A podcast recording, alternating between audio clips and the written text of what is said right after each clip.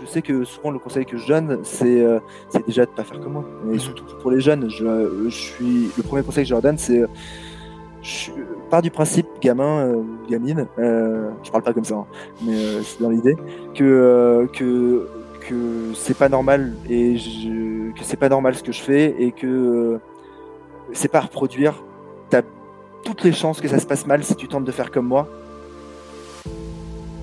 Mais je pense pas que ça soit euh, qu'il y ait une toxicité ou une nocivité euh, forcément dans le sadomasochisme euh, par le trail. Hein On va rester là-dessus. On soit bien d'accord, on soit bien clair. Donc ça, tu pourrais l'utiliser en extrait cette partie euh, au tout début du podcast. Tu vois, on va attirer. Là, on- là, là, il va y avoir de l'écoute derrière.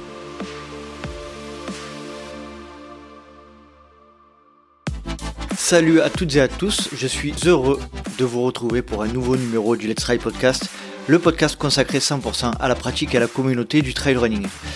Et dans cet épisode numéro 115, j'ai décidé de faire appel à un invité qui est passé dans énormément de podcasts avant moi, euh, mais je suis quand même ravi de le, recevoir puisque nous allons évoquer euh, de manière un peu différente son, parcours et sa vision de la pratique du trail running.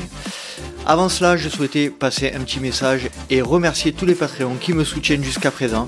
Et puisque nous parlons de Patreon, et bien dans cet épisode, nous allons réserver un petit quart d'heure aux questions qui m'ont été adressées à mon invité pour y répondre. Et euh, cette partie sera réservée donc uniquement au soutien participatif. Et puisque je vous le répète assez régulièrement, mais si vous souhaitez soutenir l'ULTP, que je puisse me déplacer sur des événements, que je puisse vous proposer toujours plus de contenu, eh bien rendez-vous sur patreon.com slash let's try le podcast. Allez, passons maintenant à la présentation de notre invité du jour.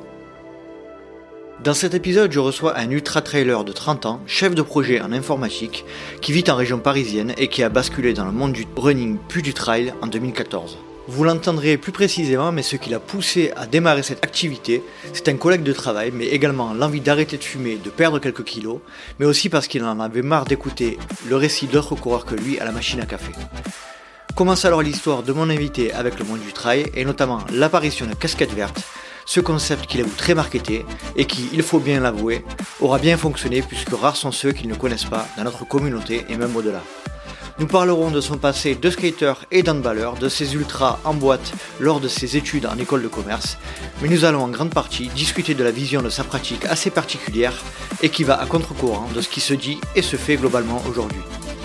Cet extraterrestre vert de surcroît nous donnera également son point de vue sur ce qu'il considère être les ingénieurs du trail.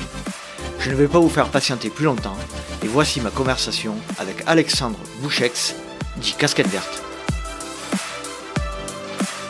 C'est parti. Salut Alex, comment vas-tu?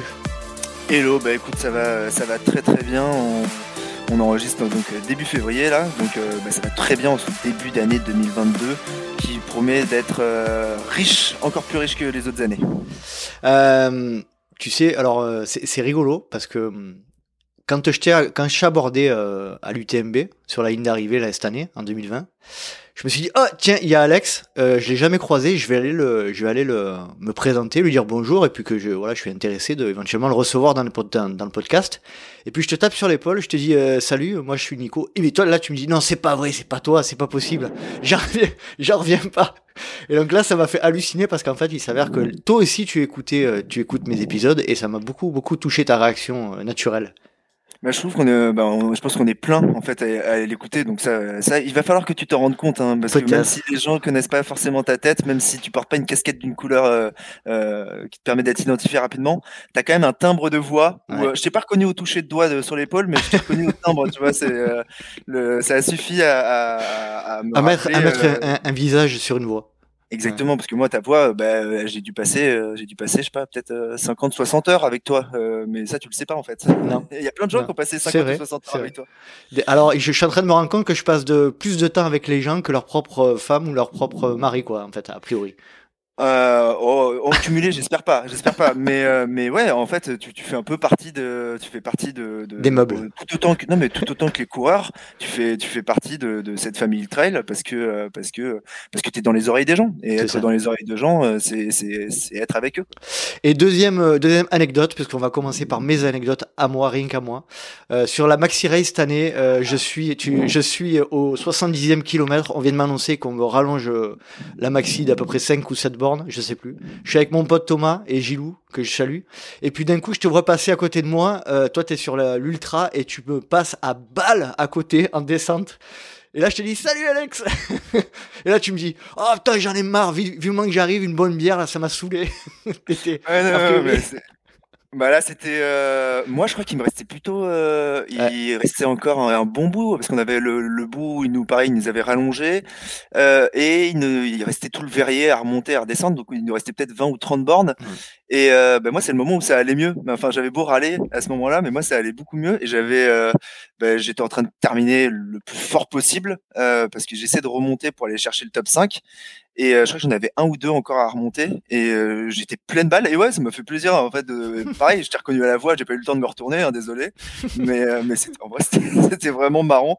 Et ouais, bah, il y a souvent des courses hein, comme ça où, où bah, t'arrives à finir fort, pas parce que tu vas chercher tellement un classement, mais en fait tout simplement parce que parce que t'as envie que ça se finisse. et plus tu, tu plus, tu passeras vite la ligne d'arrivée, plus ça se finira vite. Et donc, euh, bah, c'était pour ça que, que je t'ai créé un petit courant d'air. Non, non, il n'y a, pas de souci, il y a pas de souci, c'est bien normal. Euh, alors, introduction officiellement la plus longue de l'histoire du LTP. Euh, Alex, est-ce que tu peux te présenter pour les quelques personnes qui te, au hasard, qui te connaisseraient pas? Euh, alors, bah, je m'appelle Alexandre, euh, j'ai 30 ans, euh, je viens d'avoir 30 ans en novembre dernier, donc même si j'ai l'air d'en avoir 18-20, en réalité je je suis un petit peu plus vieux sur les papiers d'identité, pas forcément dans l'esprit. Euh, j'habite à Paris, exactement à Saint-Mandé, donc dans l'est de Paris, à côté du bois de Vincennes. Je travaille euh, à Neuilly pour euh, JC Deco, donc je suis chef de projet système d'info. Mhm. Donc je suis en costume cravate tous les jours, même même quand je suis en télétravail, je suis en chemise. Et le, le, reste du temps, à part bosser, ben, je, je cours. Et donc maintenant, je cours depuis 2014 c'est de faire 6, 7, 8 ans à peu près que je me suis mis à courir et que je cours un peu plus sérieusement et spécialisé en, trail et surtout en ultra depuis, euh, on va dire, depuis 3 ans sérieusement, enfin sérieusement, dans le sens où ça me prend, euh, il y a beaucoup d'implications en termes de temps euh, et d'envie. Mmh. Euh, les deux vont ensemble. Euh, mais donc, ouais, depuis trois ans, c'est beaucoup de ça. Et, euh, et, donc, je suis plus connu sous le nom de Casquette Verte, en fait. c'est une sorte de pseudonymat qui me permet d'avoir un peu ce, ce, ce, personnage qui existe dans, dans le monde de l'ultra trail.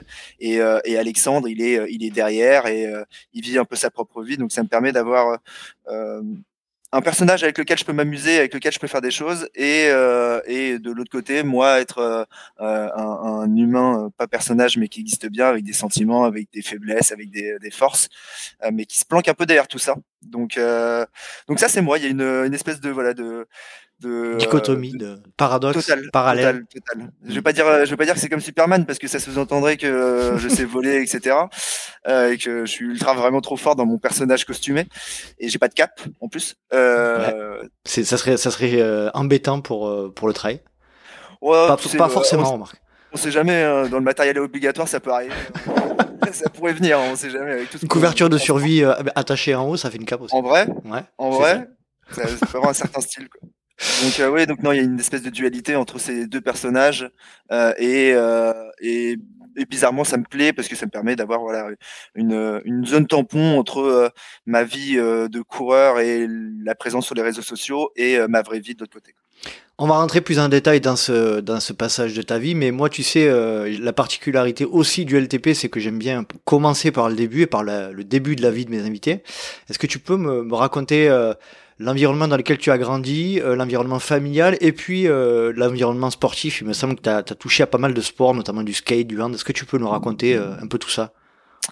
Yes. alors, bah, déjà, j'ai toujours vécu à Paris et j'ai toujours vécu à Saint-Mandé. J'ai une grande sœur et j'ai un parcours, on va dire, sur l'aspect scolaire très classique dans le public avec une école primaire, un collège, un lycée et derrière des études d'école de commerce. Ça, franchement, très classique, comme il y en a des, euh, des, centaines. Pareil, sur la pratique du sport, en fait, j'ai eu euh, l'avantage d'avoir des, parents, ou en tout cas euh, un, père qui était très proche de la nature sur l'aspect volonté de passer beaucoup de temps dehors. Et on avait un petit pied à terre dans le Jura, donc j'allais à Métabier précisément. J'allais aller, on va dire, entre 5 et 10 fois par an dans le Jura, à la sortie des, des cours, où ils me chopaient à 16h30 le vendredi. on filait dans le Jura, on y passait le week-end.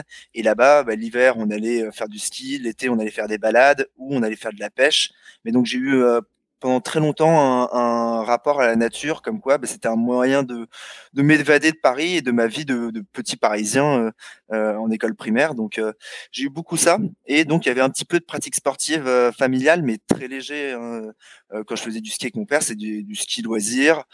ça n'a jamais été dans la recherche de performance particulière. J'ai dû passer mes étoiles, faire après les flèches, etc. Mais pas pas de grands résultats, on va dire.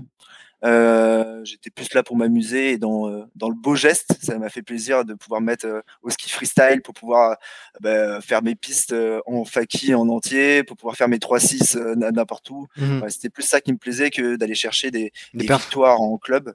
Pas, pas de performance en fait. Pas, pas, tellement, ouais, pas tellement. En fait, je, la, la, performance c'était de faire, de faire un beau 3-6. Ça, c'était, ça, c'était une performance. La beauté du geste.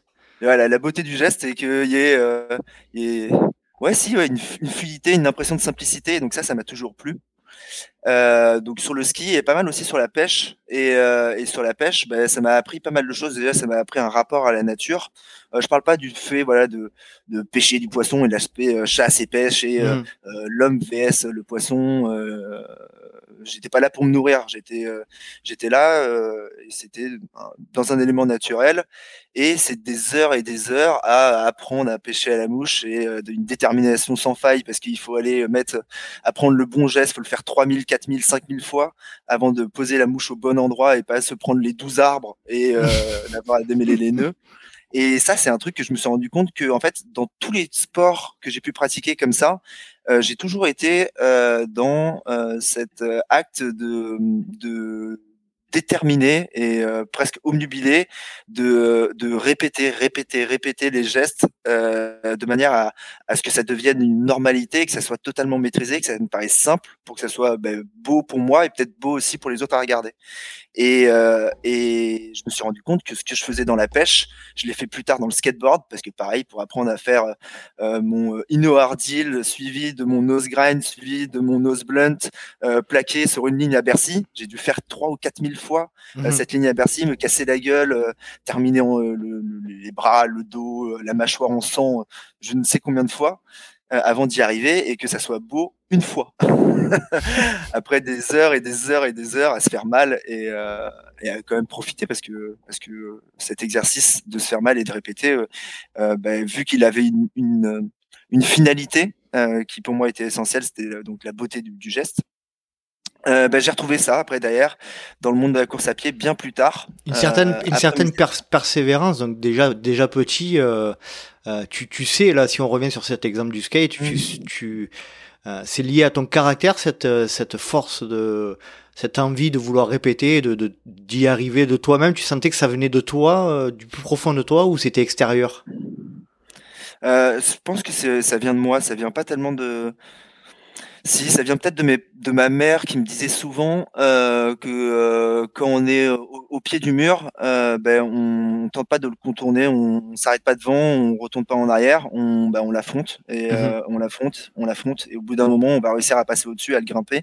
Mais euh, il y a qu'en l'affrontant et en ayant un rapport assez dur justement à, à, un blocage, à une incapacité, à quelque chose qu'on on ne devrait pas pouvoir réussir, enfin qu'on pense ne pas pouvoir euh, dépasser à un moment T, euh, ben, en l'affrontant, en fait, on se donne l'opportunité de pouvoir le dépasser. Mmh Donc euh, il y avait peut-être ce truc de ma mère qui me l'a inculqué euh, petit par des exercices de mathématiques, de grammaire, de dictée, ou, où ben, j'étais pas bon, quoi. J'étais pas bon, et puis il a fallu que peut-être que je travaille plus que les autres pour pouvoir retomber à leur niveau. Et, euh, donc ça, après, je l'ai appliqué dans plein de choses. Et donc le skate, le skate, c'est un des meilleurs exemples parce que le skateboard, les six premiers mois, tu les passes par terre à te faire mal en fait. Tu passes plus de temps par terre que sur ta board. Et, euh, pour pouvoir euh, bah, plus passer de temps par terre, il faut tellement, tellement, tellement être besogneux, t'entraîner, être euh, déterminé, mais au sens pour moi têtu du terme, euh, au point où si tu es pas têtu,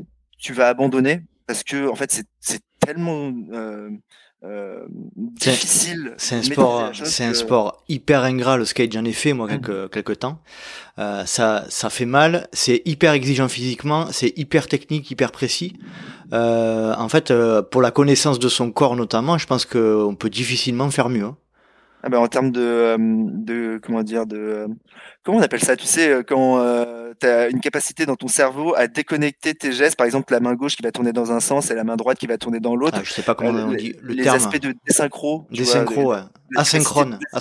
asynchronicité ouais des, mm. des, des, mouvements. Et donc euh, et, et euh, ben, le, le, skate c'est énormément de ça. C'est énormément de précision sur les pieds. Mais euh, c'est la capacité de faire que tes pieds ils font pas la même chose en même temps et qu'ils vont venir se coordonner. Et donc il y a une, une représentation euh, euh, physique mmh de ton corps par rapport à un objet, euh, tout ça qui est dans un mouvement. Euh, donc pareil. Et, et quand tu as fait après des études scientifiques, j'en ai fait que au lycée moi, avec un, un, bac S à l'époque, mmh ça n'existe plus a priori.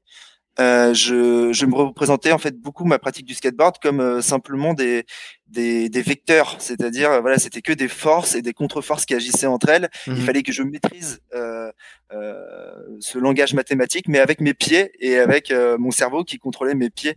Donc je j'avais cet outil de connaître les vecteurs et de me dire ok, au final, ce n'est que ce ne sont que des règles à appliquer et ça te permettait d'apprendre à faire un flip, mais ça t'apprenait pas euh, à faire un flip de la plus belle des manières, euh, avec euh, avec du avec, avec, du style, avec du chill, avec du style. Mhm. Et donc ça, le style, c'est le truc, c'est la couche qui est au-dessus pour moi. Et la couche qui est au-dessus, elle n'arrive que quand le, le geste primaire est maîtrisé, mhm. et après tu viens y rajouter toi ta personnalité et et, et, et c'était drôle en fait quand je sais pas, tu prends cinq skateurs à Bercy, les cinq faisaient un flip, eh ben tu avais cinq flips qui étaient différents. Mhm. Pourtant, mathématiquement, c'est le même, c'est le même processus. La force, c'est le même processus. Et mhm. en fait, c'était la couche qui arrivait au-dessus, euh, la personnalité qui, euh, qui rendait le geste plus ou moins beau, euh, selon l'œil qui le regarde, bien sûr.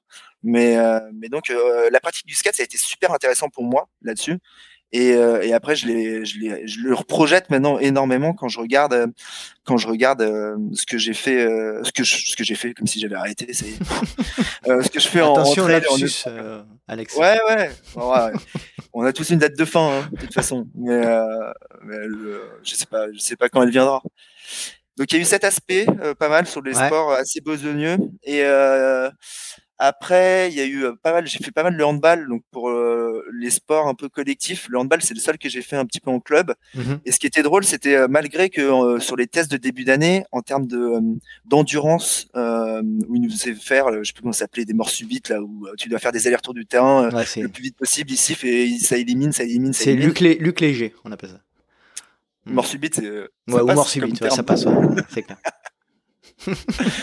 et, euh, et, non, et, et ça, en fait, j'arrivais toujours. Euh, J'étais le dernier survivant à chaque fois là-dessus, et, euh, et, je me rendais pas compte euh, que j'avais que j'avais peut-être une capacité où je m'étais développé par mes pratiques sportives à côté, mais pas en club ni à l'entraînement, ni j'étais pas allé chercher cette endurance particulière, mais j'avais dû me la développer d'une manière ou d'une autre. Et tu sais justement comment tu as.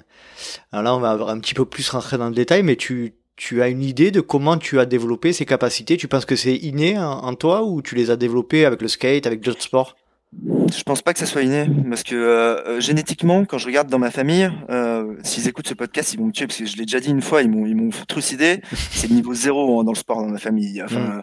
oui, on aime bien faire un peu de randonnée, mais bon, par rapport à des potes, quand je vois leurs parents, ils font des UTMB en randonnée. Nous, on allait se balader une heure au bois de Vincennes sur le plat le samedi et le dimanche, quoi. Donc, mm-hmm. Non, et génétiquement, j'en ai aucun qui a fait du sport à, à bon ou à haut niveau. Mmh Donc la génétique, en tout cas là-dessus, je vois pas. Je pense qu'en fait, c'est parce que euh, bah, j'avais cet aspect têtu dès le début et euh, j'ai des souvenirs que euh, bah, je sortais des, de l'école, je sais pas, 16h, 17h. Bah, j'allais au bois de Vincennes, à côté, par exemple jouer au foot avec des potes. Mais même les jours où mes potes n'étaient pas là, ils étaient en train de jouer à la Super euh, Nintendo, euh, ben moi je vais mon ballon et j'y allais tout seul au bout d'un scène et je me mettais face à deux arbres. Et euh, c'est simple, ben, je, je tirais 50 fois du pied droit, il fallait que ça aille 10 fois dans la lucarne à droite pour que je puisse rentrer chez moi. Et pareil avec le pied gauche, jusqu'à ce que j'y arrive. On retrouve encore une fois cette notion de, de perfection et du beau geste. Hein. C'est assez surprenant que tu, que tu dans tes pratiques sportives que tu sois à ce point euh, fixé sur, euh, sur la qualité du geste et, sur la réussite d'un mouvement en particulier? Mais en fait, je pense que c'est parce que les, les, les sportifs, bon, le sportif, parce que le sportif que j'adulais quand j'étais petit, c'était Zidane. Et bon, bon, lui, il a eu les perfs en plus, les perfs qui vont qui vont derrière. Mais mais mais tout paraît beau et ces gestes. Et tout paraît facile ça paraît fluide et facile. Et si ça mm. paraît fluide et facile, c'est qu'il y a eu énormément de boulot avant. Mm. Et, euh, et, donc moi, ça, ça m'inspirait d'atteindre. Euh, euh, je, je, je m'en fiche de faire un poteau et que ça aille en 6 mètres. Mais si ma reprise de volée juste avant et que mon contrôle, la reprise de volée et que l'axe du ballon et l'effet que je lui mets est, beau, bah, c'est peut-être plus joli euh, si je le fais comme ça et que ça va euh, en 6 mètres que mettre un but de, de raclo euh, à l'arrache euh, du, du, de la pointe du, pied ou du tibia quoi. donc donc certes je, je, préfère une belle défaite que ouais. qu'une victoire sans honneur quoi. c'est beau. C'est beau ce que tu dis. non mais c'est très vrai, c'est très vrai. Et gamin, gamin, j'étais déjà, j'étais déjà un petit peu là-dessus. Après, j'étais buté et têtu, donc donc ça a beaucoup joué et bah, il y a cette endurance où euh, avec le recul en fait maintenant je, je, me rends compte que oui j'ai terminé premier de mes tests d'endurance. J'ai un souvenir d'un cross euh, où euh, on faisait un tour de 2 km autour d'un lac. Maintenant euh, je fais H24 mais euh, et il fallait le faire le plus vite possible et j'avais le souvenir j'avais fait avec les garçons et au, milieu au bout d'un kilomètre j'avais explosé. En fait j'étais asthmatique quand j'étais gamin. Mmh et j'avais complètement fait une crise d'asthme au bout de, de, borne. Et donc j'étais arrivé j'avais été déçu. Euh, je plus, euh, j'avais dû mettre un temps phénoménal de l'époque, mais en tout cas, j'étais pas dans les, euh, pas dans ce que je me pensais pouvoir faire quoi. Euh, et donc j'arrive et j'ai le souvenir que là ils, envoient le groupe des filles et je demande au prof de sport alors que tout le monde était mort à chaise j'ai dit ouais excusez-moi je peux le refaire ça vous dérange pas. Euh, parce que parce que là j'ai foiré mon geste technique on va le dire. J'ai foiré ma course laissez-moi le refaire. Il m'avait laissé repartir avec les filles et j'avais pu le refaire et j'avais euh, terminé je plus deux ou troisième derrière des, des gamins qui faisaient de l'athlétisme. Et donc alors que moi pas du tout je courais avec des chaussures qui étaient pas faites pour courir. Mmh et donc avec le recul, je me rends compte que oui, j'avais peut-être, il euh, y a une base peut-être euh, ou une appétence pour l'endurance et aller aimer chercher euh, euh ce qu'on peut avoir comme sensation dans de l'endurance, malgré que c'était que 2 km à l'époque. Bah, quand tu, tu cours pas, c'est l'endurance. Mhm. et je m'en suis rendu compte avec le recul quoi, que moi, il y avait il y a, y a peut-être une base, mais que cette base, elle est due au fait que que j'allais tous les jours faire du foot. Que quand c'était pas du foot, c'était du skate. Quand c'était pas du skate, c'était du BMX.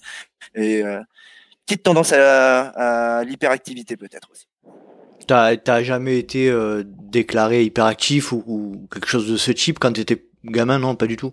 Non, après euh, j'ai pas fait les, les tests. Je sais qu'il mmh. y a un autre nom, c'est pas hyperactif, il y a un autre nom. Euh, mais non, non, bah a priori non, mais mais on me le disait autour de moi et, mmh. et, effectivement, moi je voyais que je faisais tout le temps quelque chose, alors que autour de moi peut-être les gens de temps en temps s'arrêtaient. Ouais. Donc voilà. Ok. Euh, J'aimerais euh, passer plutôt sur la période un peu étudiante parce que ça a été une période hyper importante pour toi. Euh, études de commerce, on va passer tout de suite à cette partie-là. Euh, a priori, d'après ce que j'ai lu, beaucoup, euh, comme beaucoup, hein, beaucoup de bringues, beaucoup de d'ultra, d'ultra dans les bars, comme tu, comme tu le dis si bien. Est-ce que tu peux nous, nous dresser un petit peu le tableau de cette période-là? Euh, pour savoir un peu comment ça s'est passé, dans quel état d'esprit tu étais, quelles, quelles conditions physiques tu avais, euh, voilà, savoir un peu euh, comment tu étais à cette période. Euh, bah en fait ma condition physique on va dire qu'elle a commencé à se dégrader au lycée mhm. quand euh, j'ai commencé à faire euh, les bêtises qu'on fait hein, fumer boire etc et puis bah, je suis arrivé en école de commerce je faisais encore du sport au lycée en école de commerce j'ai tout arrêté mhm. la première année je crois que j'ai fait du football euh, je crois que j'ai le souvenir que sur la saison de foot qu'on fait avec l'équipe 2 de, de mon école, je crois qu'on était euh, bah, zéro victoire. Euh, je crois qu'on avait mis un ou deux buts sur la saison et que sur les dix matchs, euh, on avait dû en, faire euh, perdre six sur tapis vert parce qu'on n'était pas assez nombreux le matin. Donc voilà, ça donne un peu l'état d'esprit de l'importance qu'on plaçait dans le sport. là, on était plus intéressé bah, par les sorties, par les filles, par le monde qu'on découvrait. Par la vie étudiante de manière générale. étudiante. Et moi, j'ai été euh, totalement inspiré par la vie associative, en tout cas. Mmh. Euh, et, euh, et, je suis arrivé, je suis arrivé, j'étais très timide. je n'osais pas m'exprimer devant. j'ai le souvenir que je, avant l'école de commerce, je n'osais pas m'exprimer devant une classe. j'étais prêt parfois à avoir des zéros en récitation, même si j'avais appris ma récitation, juste parce que je voulais pas parler devant tout le monde. Mmh je suis arrivé et je sais que on est intégré quand on arrive par bah, par l'équipe du, du, bureau des étudiants qui, qui, était en place et j'ai le souvenir d'avoir vu un mec euh, bah, pareil, euh, voilà, un président du BDE qui, euh, qui, avait une fluidité avec son micro, qui parlait devant 400, 500, 600 personnes, qui leur faisait faire la fête, et, et ça paraissait simple pour lui, comme Zizou. Comme Zizou, pareil. et, et, et, je m'étais dit putain, mais, genre t'es à des milieux de savoir faire ça, mais genre c'est cool de faire ça, ça a l'air sympa. Vas-y, bah, ça te paraît impossible maintenant, mais dans 4 ans il y a les élections du BDE, bah, dans 4 ans tu essaies de devenir président, quoi. Et donc après, moi, j'ai vécu euh, mes années euh, étudiantes. Euh, j'ai fait la teuf H24. Sur Paris. À Paris, ouais. À Paris, Sur Paris, et mmh. je suis parti, je suis parti vivre six mois à Montréal. Donc ça m'a permis de vivre l'expérience de l'indépendance des parents, de, de l'expérience à l'étranger, de un peu voilà, de, de, se rendre compte que le monde n'est pas aussi petit que le village de Saint-Mandé. Donc ça, ça voilà, ça m'a permis d'avoir un peu d'ouverture d'esprit, même si j'en manque, je pense encore pas mal. Euh, et, euh, et, retour de ça, ben, on monte le BDE, on se fait élire et, euh, et je termine. Ben, moi qui quatre ans plus tôt n'étais, j'étais comme ça à pas pouvoir parler avec un micro devant des personnes, à me prendre des amphis de 1000 personnes pendant deux ou trois heures et à mettre l'ambiance et la sauce. Et, et donc le truc qui me paraissait totalement impossible était devenu totalement possible. Et au bout de quelques semaines ou de mois d'exercice, c'était devenu fluide, simple et, et je vais pas dire que j'excellais dans ça, mais j'avais trouvé, euh, j'avais trouvé une recette et j'arrivais à mettre, euh, bah, j'avais trouvé les règles de base et j'arrivais à mettre ma couche dessus de panache, euh, d'excentricité, de, ma manière de faire et ça rajoutait du, grain à, ce jeu.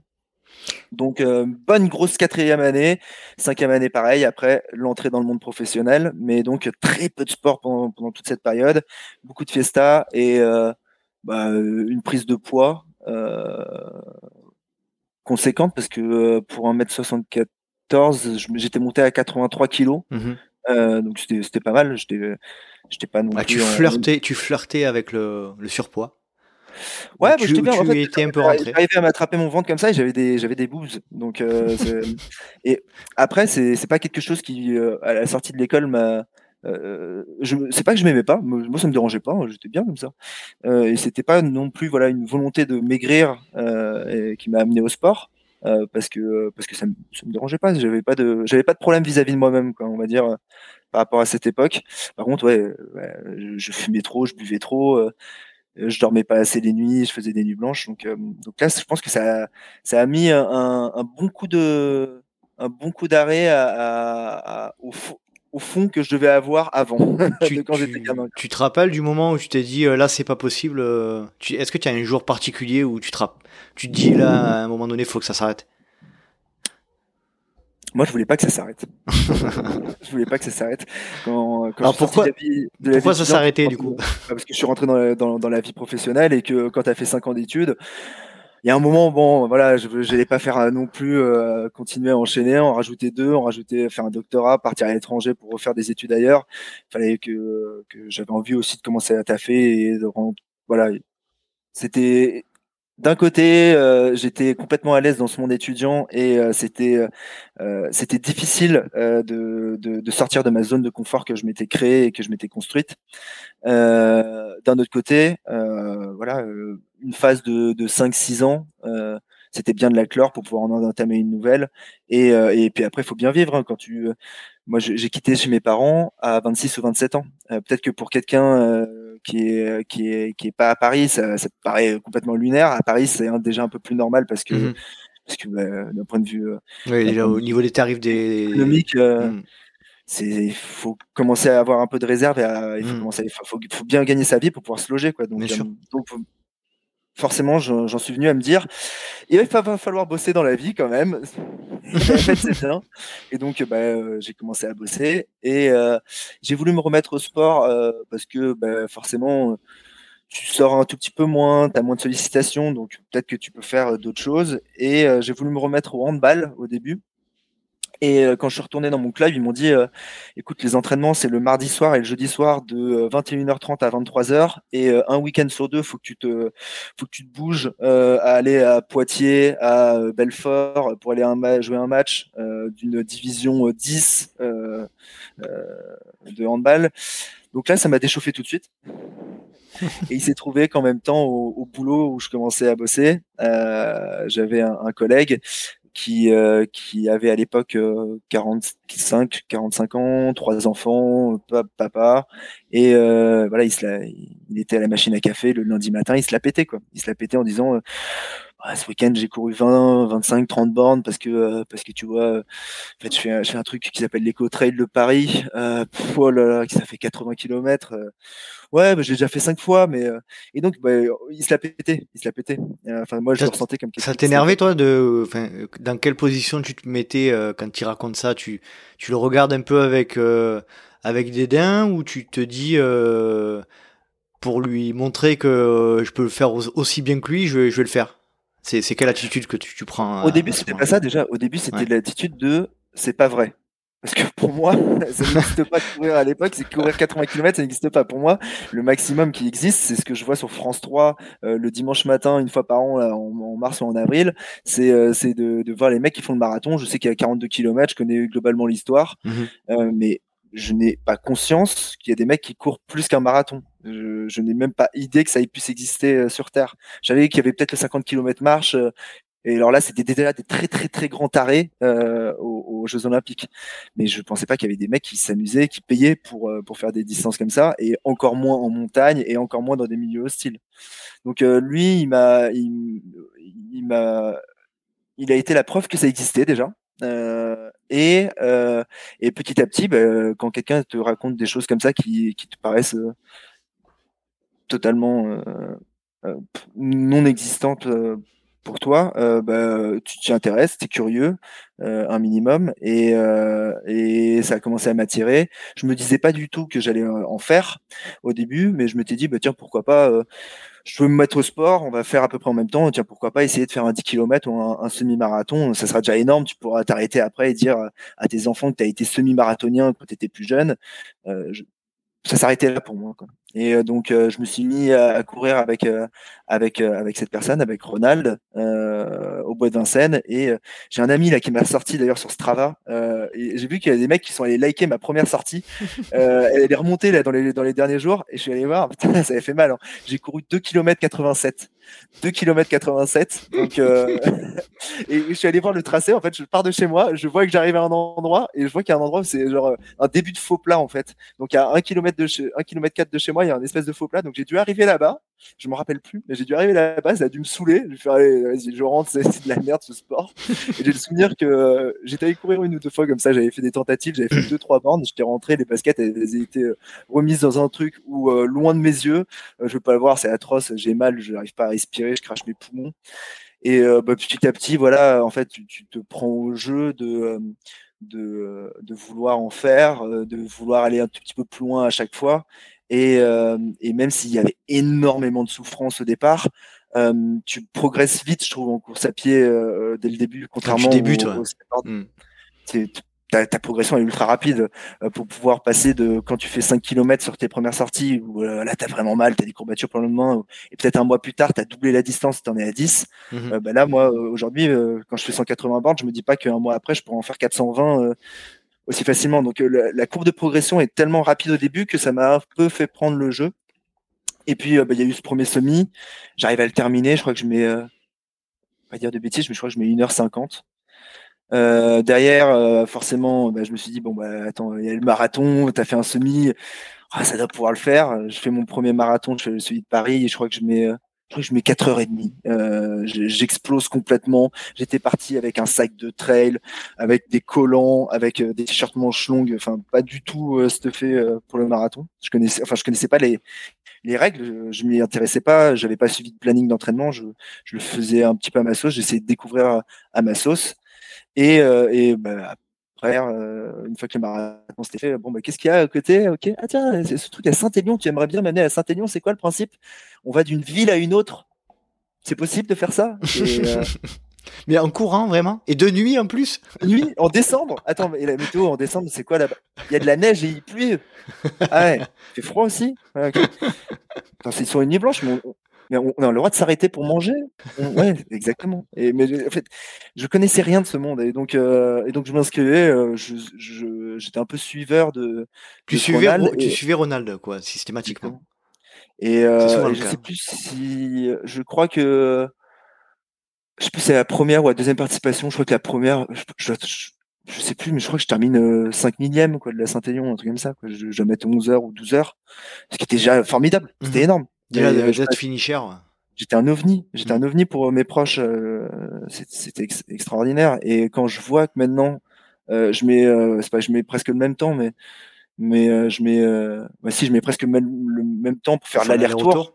Ah, ça me je ça me ça me fait plaisir de voilà de me, de me rendre compte que ce qui me paraissait totalement impossible à l'époque comme pas mal de ces petites choses que j'ai dans ma vie euh, ben, j'ai réussi à le faire et euh, et euh, en plus euh, comme pas mal de choses dans ma vie j'ai réussi à le faire euh, à ma sauce euh, en, en me cassant les dents en rencontrant moi-même les problèmes en ne tentant pas de les éviter en tentant pas de tricher avec les problèmes et les obstacles Mhm. en utilisant des, des méthodes que d'autres ont trouvées bonnes. J'ai préféré trouver mes propres méthodes, quitte à me foirer plusieurs fois avant de trouver la bonne. Euh, mais euh, mais euh, mais ça a fonctionné comme ça. Puis après Saint-Élion, Écotrail, Templier. Je pense que c'est sur les Templiers où je me suis vraiment rendu compte de ce que c'était que le trail. C'était en quelle année ça? 2016, 2016, 2017. Donc un an. En gros, je fais les Templiers un an après avoir commencé à courir. Un an, un an et demi. Et donc là, euh, là, en fait, bah, le cadre euh, déjà été différent. Même si la Saint-Élion et les Cotrail, c'est super sympa, hein, mais euh, découvrir le trail, déjà, t'arrives au Templier, t'as as, l'ambiance, t'as Mhm. l'ambiance qui est là, t'as l'ambiance des ravitaillements, t'as as, l'esprit trail qui est présent, tu sens qu'il y a une histoire, tu sens qu'il y a un truc. Euh, en, en tant que petit citadin, tu euh, tu Tu t'es pris t'as une pas là euh, sportivement parlant, ouais, ouais, c'était assez dur. Enfin, je me rappelle là, le, le Puncho d'Avast ou, euh, le- ou la dernière côte. La euh, Puncho d'Agast. la Puncho d'Agasta. Euh, je connais même pas le nom. J'ai le souvenir que j'ai souvenir que c'était enfin la CAD ou le CAD. Le CAD, le CAD suivi de la Puncho d'Agast. Euh, Ouais. enfin que sportivement j'ai pris une, une sale claque et puis la descente impossible là où euh, juste derrière où les il y a eu tellement de passages que les bouts de bois ils sont luisants le truc même quand c'est pas mouillé ça glisse Mm. Euh, donc euh, je, je me suis rendu compte et puis il y a eu cet aspect de le faire euh, donc un effort sportif dans la nature où là-bas voilà tu ressens vraiment un, un aspect naturel tu as quelques endroits où il y a des précipices donc tu as des petites notions de danger euh, tu cours pendant une certaine durée, donc tu peux vivre le jour et la nuit en même temps. Euh, et, euh, et ouais, donc euh, moi, petit Parisien, même si je, je sentais pas que j'appartenais encore à ce monde-là, euh, bah, je sentais que ce monde-là du trail et l'esprit trail des gens qui étaient là était déjà super accueillant euh, et euh, que c'était pas comme dans beaucoup de sports où euh, quand tu es amateur et que tu veux un peu plus t'intéresser au truc, on te regarde parfois un petit peu de haut, quoi. Et là, j'ai pas senti ça. Euh, j'ai trouvé que justement les gens étaient euh, très solidaires, très bienveillants euh, vis-à-vis des, des, des, des, des petits jeunes. Et d'ailleurs, à l'époque, on- en fait, on était assez peu de jeunes. Euh, Enfin, j'ai le souvenir de quand j'ai fait ma première Saint-Élion ou mes premiers Templiers que je regardais autour de moi, des mecs de 22, 23, 20, 20, 23 ans. Euh, il y en avait pas tellement quoi. Là où aujourd'hui, je quand je retourne sur la Saint-Élion, j'en vois énormément plus quoi. Donc j'ai découvert à ce moment-là, ouais, le vrai monde du trail et puis euh, puis d'ailleurs coup de bol, inscription à la CCC en première année, ce qui n'arrive plus, enfin ce qui, ce qui n'arrive Ah, je te confirme, je me suis inscrit cette année et je suis passé à la trappe. Donc, euh, Tirage je te sort, moi, je suis passé je CCC te- en première année. joue donc, euh, je m'étais pas rendu compte de la chance que j'avais. Et Ouais. euh, donc, euh, donc inscription CCC, tirage au sort. Et je rentre de boîte, parce que bon, j'avais encore en boîte, et je m'inscris à la Diagonale des Fous, ivre, à 5h du mat. D'accord. Et, et pareil, première année, tirage au sort à la Diagonale des Fous. Donc, euh, je me retrouve, euh, je me retrouve, euh, voilà, généralement, c'était toujours ça, entre décembre et mars, à m'inscrire à ça et, et tiré au sort. Et donc là, forcément, à me dire, bon, bah, t'aimes bien ce sport, mais bon, là, tu t'es peut-être inscrit à des trucs qui commencent à être compliqués. Tu vas faire ton premier 100 en montagne sur une course de l'UTMB, tu vas faire ton premier 100 miles sur la Diagonale des Fous, et t'as T'as vu beaucoup de vidéos de, de Zinzin Reporter, des reportages sur, euh, sur les, les diagonales remportées par Kylian ou par François, tu as commencé à beaucoup t'intéresser à ça. ça a l'air quand même d'être un autre monde encore. Donc, euh, donc tu vas encore découvrir un truc en plus.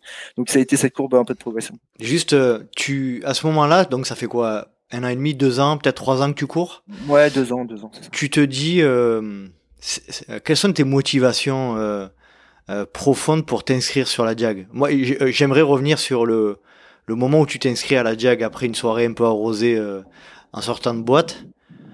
Euh, euh, explique-nous pourquoi tu t'inscris. Alors, il y avait, je cherchais pas à impressionner, pas du tout. Je cherchais pas à, à, montrer aux autres que j'étais capable de le faire. Je, je, suis même pas sûr que je cherchais à montrer à moi-même que j'étais capable de le faire. En fait, c'est, je pense que la diagonale, c'était, j'ai un rapport très particulier avec cette course. Euh, j'ai regardé, je pense, peut-être 100 fois tous les documentaires qui existent dessus. Et donc, ça a créé en moi un espèce de, de légende autour de cette course. Et je la, je la mets tout en haut de, de, de, de l'échelle des, des ultra trails. Mmh Et une fois que je l'ai faite, en fait, je me suis rappelé que quand j'étais gamin, j'ai vu un reportage genre sur France 3, rien, un, petit 3 ou 4 minutes, euh, qui expliquait qu'il y avait des gens qui traversaient l'île de la Réunion euh, en courant de part en part, et, euh, j'ai l'image de moi devant la télé gamin qui, qui voit ces gens traverser une île, et c'était à l'époque où je regardais des, des dessins animés euh, et euh, j'avais euh, des explorateurs dans les cités d'or, etc. Et donc je pense que enfant, j'ai rattaché cette aventure de traverser une île par les montagnes, par ses propres moyens, à de la grande exploration et, et à, à, de l'aventure et à un espace de liberté. Et en m'inscrivant à la diagonale, en fait, je pense que j'ai voulu bah, moi-même rentrer dans le pas de, de ces aventuriers que je voyais parce que pour moi c'était pas euh, un Kylian Jornet, un François Daen, c'était pas un, un, sportif de, de, haut niveau à cette époque-là. C'était euh, c'était c'était c'était quelqu'un qui se lançait une aventure, qui se lançait un défi, et, euh, et j'avais l'impression que ça leur faisait du bien, euh, que j'avais l'impression qu'ils avaient atteint un niveau de sagesse et de sérénité, et j'avais peut-être envie de, de, découvrir ça aussi. Et donc c'est par ce biais-là que que je me suis retrouvé à avoir envie de faire la diagonale et de et je me suis retrouvé à participer et maintenant à, à vouloir la faire chaque année parce que parce que parce qu'il y a ce côté d'aventure euh, ou d'impression d'aventure que ça peut donner euh, qui était présent. Maintenant, il y a, il y a tout un bloc sportif euh, et euh, de euh, tout un bloc de pas de compétition mais ouais si si un bloc sportif de un bloc de, performance, mmh. qui est venu s'ajouter à ça et de d'aller jouer avec le fait de le faire le plus rapidement possible mmh.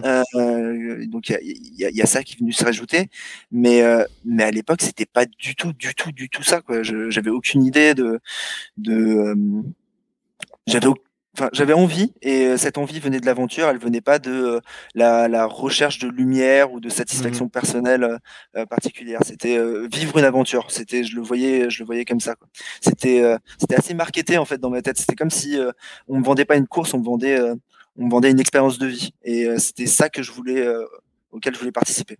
Bon, après, une fois que tu as ton dossard, euh, tu te dis, bon, euh, quand même, Coco, il va falloir que tu t'entraînes parce que, euh, parce que l'expérience de vie, a priori, elle a l'air assez costaud. S'il y a des mecs qui, si en moyenne, les gens, ils mettent 40, je sais plus, 45 heures, je crois, en moyenne, c'est quand même deux jours à passer à courir, quoi. Et toi, t'as jamais, à l'époque où je m'inscris, j'avais jamais fait plus long que les Templiers où j'ai dû mettre, je sais pas combien d'heures, mais j'avais dû pas mettre plus de 15 heures. Quoi. Donc euh, c'était euh, deux fois plus que les Templiers euh, dans un milieu que je connaissais pas, l'île de la Réunion, avec toute la pression médiatique euh, que tu peux avoir mmh. autour, qui décrit ça comme euh, la course la plus dure au monde, enfin, tout ce registre.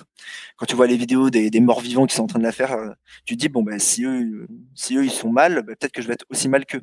T'es, t'es, accompagné de quelqu'un à cette époque-là, quand tu t'inscris de, sur la t'es tout, tu le fais tout seul en... J'y vais en mode, en mode solo à l'arrache et, et avec le recul, en fait, je connaissais rien, quoi. Je me rappelle, enfin, la diagonale, je la fais, je, rien qu'un aspect, l'aspect alimentaire, je pensais encore, quand j'ai pris le départ et sur la diagonale, qu'il n'y avait pas besoin de manger de salé. Je pensais qu'en fait, que pour courir, oh, tu prends des gels, euh, tu prends du sucre, ça va suffire, ça va passer.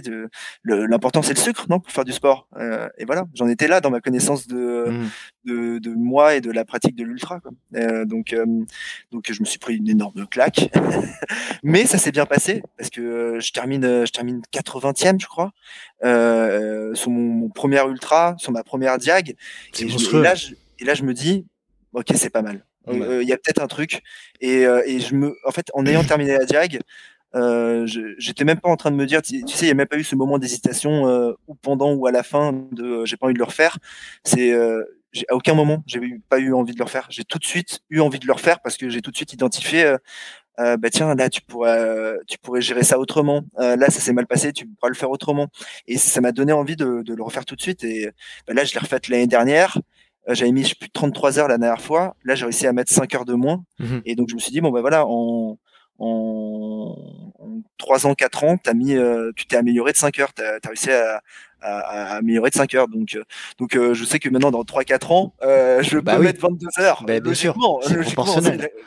C'est évidemment. évidemment. je pense que la courbe, elle est pas. Et puis, quand tu auras, auras, 50 balais, tu l'as fini en 8, 8, 10 heures, tranquille. 8, 10 heures, voilà. Petit, petit, petit, record. Petit record. C'est à ce moment-là, j'allais te poser la question, mais tu m'as devancé. C'est vraiment à ce moment-là que tu dis, euh, il y a dans ce milieu-là, dans l'ultra, j'ai. Alors, pas forcément mon, mon, épingle du jeu à tirer, mais j'ai vraiment des, des, belles capacités et, euh, et, et je veux performer. C'est à ce moment-là?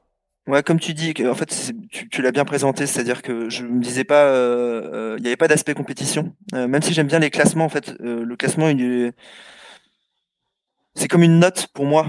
c'est pas une, c'est pas un, je suis devant ou derrière tant de personnes. C'est, je le prends comme une note plus qu'autre chose. C'est une évaluation de ta, de ta performance. Voilà, exactement, exactement. Mais après, bon, je pense qu'on est plein comme ça dans l'ultra. C'est on se bat pas contre les autres. Hein, on le sait. Mm. De toute façon, tu te bats que contre toi-même dans l'ultra. Et souvent, en plus, les autres tu t'aides d'eux et eux t'aident. Donc, euh, donc je le vois, je le vois pas du tout euh, comme ça. Mais ouais, c'est clairement à ce moment-là où je me dis, euh, c'est pas si mal quand même, hein, parce tu t'entraînes dans le bois de Vincennes, dans une côte qui fait 23 mètres de dénivelé. et tu arrives à faire ça, a priori les gens et les retours que tu ils te disent que c'est quand même assez énorme d'avoir réussi à faire ça en si peu de temps et ta progression est ultra rapide.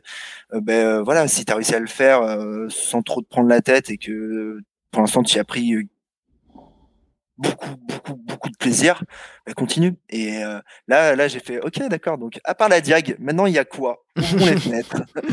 et, euh, et là, euh, et là, là, là, je suis tombé dedans. À ce moment-là, je suis tombé dedans et j'ai eu envie d'en faire beaucoup et et pas tout le temps, mais beaucoup et le, le plus possible parce que bah, parce que j'aime ça en fait, parce que j'aime ça et c'est c'est pas une recherche de je le vois pas comme une drogue tellement au sens euh, dépendance du terme. Mmh je le vois comme euh, euh, ça m'apporte, ça m'apporte, et je le vois une pas une satisfaction dans, dans la consommation, mais ça m'apporte une une satisfaction dans dans la personne que ça me permet d'être et de devenir et d'évoluer avec le temps. C'est-à-dire que euh, je réfléchis plus de la même manière et les bienfaits et la manière dont je réfléchis maintenant et donc je vois ma vie euh, est, est, très différente de comment je le voyais il y a quelques temps et ça m'a permis en fait énormément de relativiser sur plein de choses. J'étais quelqu'un de, de, assez anxieux, de, euh, de qui se posait énormément de questions, qui avait euh, une gestion du regard des autres. Euh, assez nocive euh, mmh. sur ma personne. Et, euh, et bah, l'ultra l'ultra m'a permis de d'acquérir c'est une sagesse mais d'acquérir un truc qui fait que je relativise à peu près tout et que plus rien n'est un problème pour moi. Donc ça peut devenir un défaut parfois à l'extrême mais mais les problèmes que je rencontre au quotidien maintenant n'en sont quasiment plus jamais vraiment. euh, parce que euh, parce qu'au final tu les mets en, tu les mets en parallèle tu les mets en parallèle de ce que tu rencontres sur tes sur tes objectifs ou tes ou tes, tes événements et c'est ça qui, qui fait relativiser le reste? C'est exactement ça. C'est en fait, euh, tu te mets dans des telles galères en ultra. Enfin, on va pas se mentir. C'est, c'est un peu du masochisme. En fait. Je pense que ça l'est beaucoup. Je pense que ça l'est beaucoup. Voir du, voir du sado masochisme. Bah, il y a les deux. Il y a, mmh. il y a, ouais, il y a, aimer souffrir et aimer se faire souffrir soi-même. Il, y a, il y a les deux. Il y a les deux. Il y a sincèrement les deux, mais je pense pas que ça soit qu'il y ait une toxicité ou une nocivité euh, forcément dans le sadomasochisme euh, par le trail. Hein on va rester là-dessus. On soit bien d'accord, on soit bien clair. Donc ça, tu pourrais l'utiliser en extrait cette partie euh, au tout début du podcast. Tu vois, on va attirer. Là, là, là il va y avoir l'écoute derrière. Je la mettrai sur les réseaux sociaux pour attirer, pour attirer le, chaland. Ouais, c'est ça. Euh, non, j'y crois beaucoup, mais je pense que euh, cette cette recherche de souffrance, moi, je l'ai parce que je recherche le, le, fait d'être vivant et, et, je trouve ça très agréable de souffrir parce que ça me rappelle à quel point je suis en vie euh, dans, dans, mon quotidien ultra trailer, là où je le suis beaucoup moins dans ma vie de citadin. Euh, donc, donc, euh, donc il y a beaucoup de ça, ouais. On va revenir alors euh, on va on va faire très très court là-dessus parce que euh, tu es passé dans beaucoup beaucoup de podcasts tu m'as dit tout à l'heure en off que j'étais le dernier sur lequel tu es t'es pas encore passé. Donc et voilà. Est-ce que tu peux nous rappeler pourquoi casquette verte d'où ça vient en quelques mots pour que voilà ceux qui ceux qui savent pas découvrent un petit peu le concept?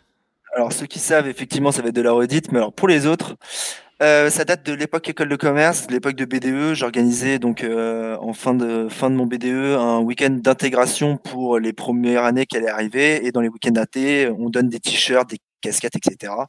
Et euh, ben, après ce week-end, je me suis retrouvé avec un stock de casquettes dans ma cave, euh, pas quoi savoir comment faire quoi. Et euh, ben, quand j'ai commencé à courir, j'ai commencé forcément aussi les réseaux sociaux en même temps. Euh, et euh, ben, à l'époque, j'étais euh, avec je sais pas, un compte Instagram à mon nom, c'était Alexandre. Et euh, comme tous les mecs qui commencent à courir et qui sont sur les réseaux sociaux, je faisais des selfies euh, à la fin de mes courses, transpirant, en tirant la langue, vidéo euh, trois quarts haut, haut comme ça.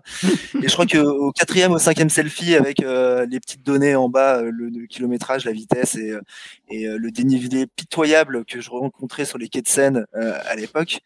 au bout de la quatrième photo, j'ai une pote qui m'envoie un SMS, elle m'a dit tu, tu, tu me fais pitié quoi, arrête, j'en peux plus voir ta tronche.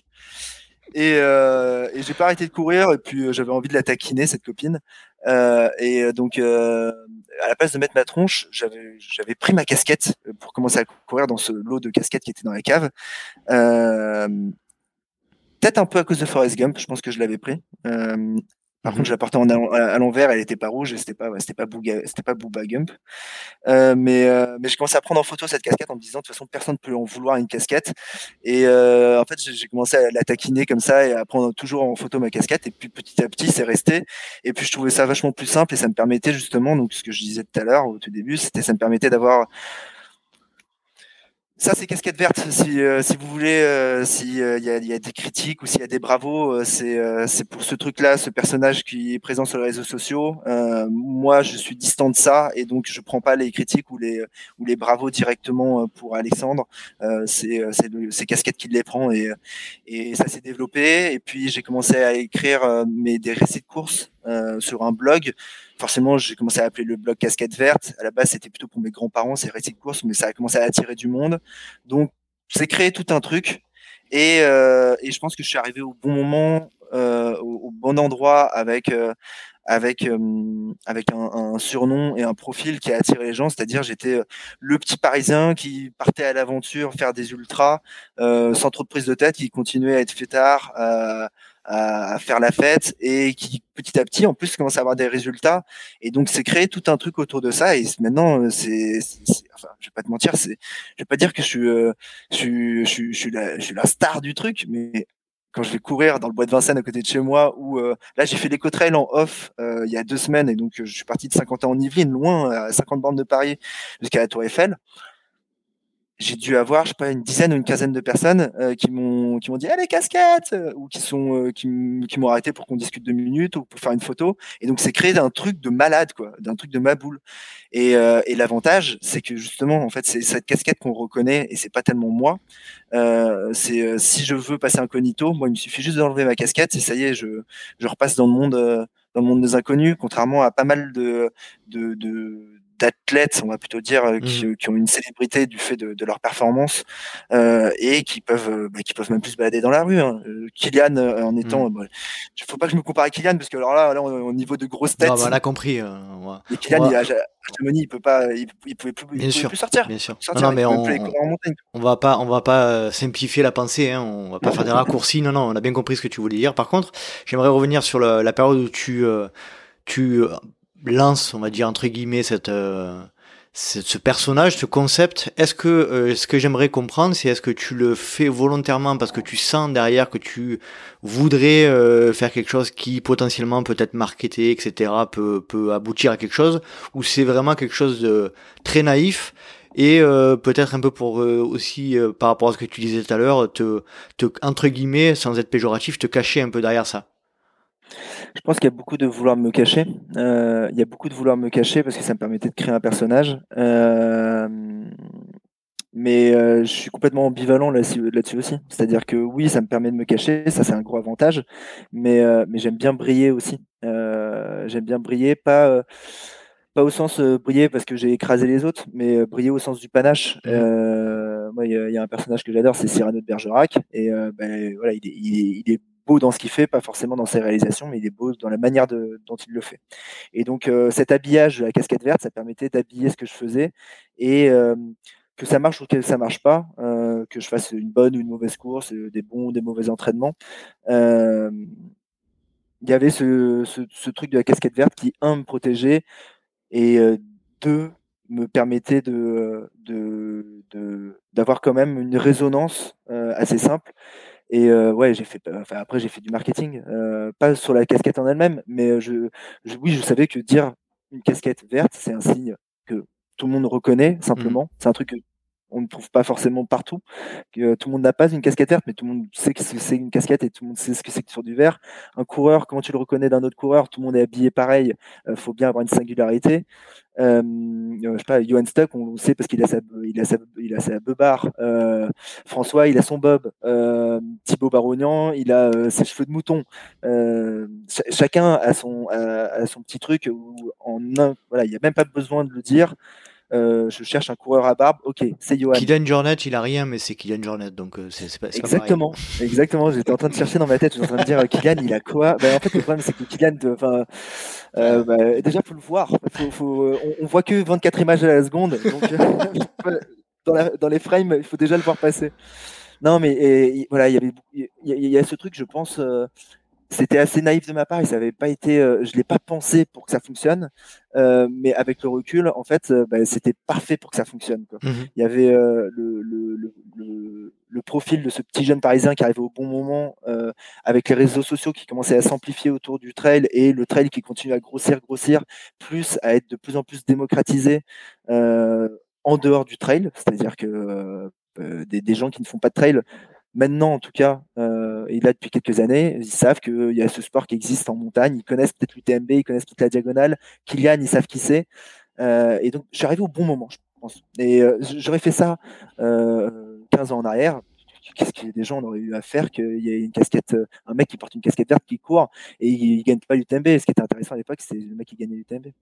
Et ce que je trouve un peu cruel, euh, souvent quand j'en parle avec des, copains à moi euh, que, je retrouve dans les satellites, c'est qu'il y a des mecs qui sont plus besogneux que moi, plus forts que moi, euh, qui sportivement ont atteint des, plus grands niveaux de performance, mais euh, ils n'ont pas cette communication ou euh, ils n'ont pas ce truc qui, qui m'a accompagné, qui fait que c'est pas qu'ils sont pas respectés, mais ils sont ils sont pas reconnus en tout cas. Et je trouve ça assez.